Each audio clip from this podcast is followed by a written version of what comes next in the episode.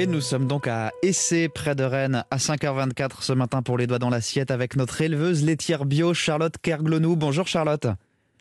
Bonjour. Vous êtes en, en pleine constitution des stocks en ce moment pour euh, nourrir vos 50 bêtes, racontez-nous. Oui, tout à fait. Euh, ben, en fait, au, au- souvent, au, enfin, c'est pas souvent, c'est le printemps, ça sert à, à nourrir les animaux avec euh, l'herbe qui, qui pousse dans les champs. Mhm. Et, aussi à, essayer d'en garder une partie, à en récolter une partie pour avoir des stocks pour euh, pour l'hiver. Mais l'hiver, mais aussi euh, bah de, depuis, enfin avec quand même, en fait, nous on regarde, on remarque quand même qu'il y a des y a des effets avec le changement climatique quand même sur sur nos fermes, c'est que bah, il y a quand même des températures euh, plus élevées Ouais. qu'avant euh, l'été. Et ça, ça Et vient que- perturber la production de, de foin et de, de fourrage? Ben, la production pas trop, mais c'est que en fait les, les pâtures ou les prairies, elles peuvent aller jusqu'à un peu euh, à aller jusqu'à griller l'été, en fait, ou, ou en tout cas l'herbe elle arrête de, de pousser. et, Et donc que vous êtes obligé de, de plus en plus fourrage faut-.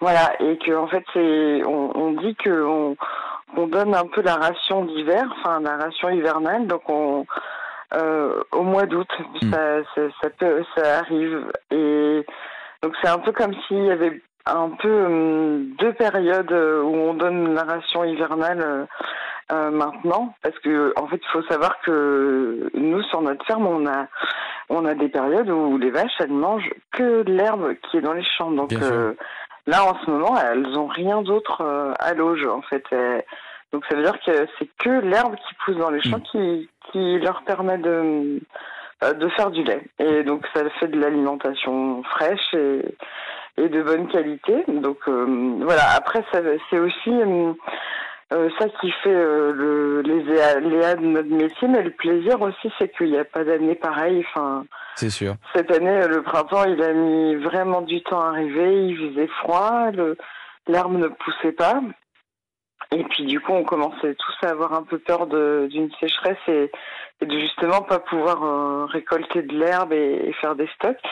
Et puis bah, finalement, ben ça, ça s'est mis à pousser d'un coup et on fait des très bonnes récoltes. Enfin, on- en quantité, euh, c'est plutôt très bien. Bon. Et puis ben voilà. Bon, après c'est toujours la crainte d'avoir un coup de chaud d'un coup et qui fait justement euh, griller les, les pâtures et tout ça quoi. Donc c'est bon, ça, ça- on, on est habitué quand même à dans notre métier à, à se dire que de toute façon on maîtrise rien en fait. Oui, oui, c'est sûr.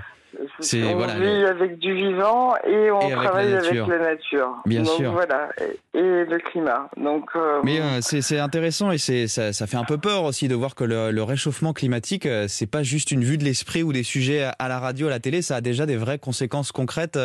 Euh, si jamais vous arrivez à, à bout de, de ces stocks, par exemple l'été ou l'hiver, est-ce que vous avez un, un moyen de- d'en acheter à des voisins ou de- d'en importer pour voilà quand même continuer à, à nourrir vos vaches quand il y a plus d'herbe dans les prés, par exemple Hum, oui, on peut. On, on peut réussir à acheter du foin à, à des à des à, à des gens ou, enfin à d'autres agriculteurs ou à en faire venir.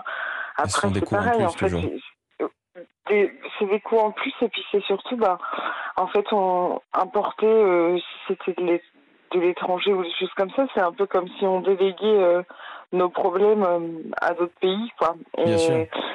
Et c'est pour ça que c'est important de, de travailler pour euh, sur l'autonomie en fait dans les fermes et que et ne pas avoir trop d'animaux par rapport à, à la surface qu'on a aussi. Et Vous en avez raisonner 50, comme hein, c'est à, à taille humaine entre guillemets comme cheptel si je puis me permettre.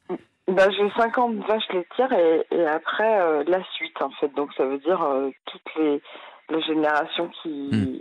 qui vient remplacer certaines ou, ou, ou grossir. Donc c'est ça fait à peu près quand même un peu plus de 80 animaux à, à nourrir euh, tous les jours. Bon, et on espère en tout cas que le coup de chaud que, que nous annonce Laurent Cabrol va pas venir euh, griller sur pied Trop, cette herbe qui vite. commence à pousser. Merci beaucoup Charlotte Kerglonou. Je vous souhaite une très bonne journée à SC en. Ille-et-Vilaine et à bientôt dans les doigts dans l'assiette.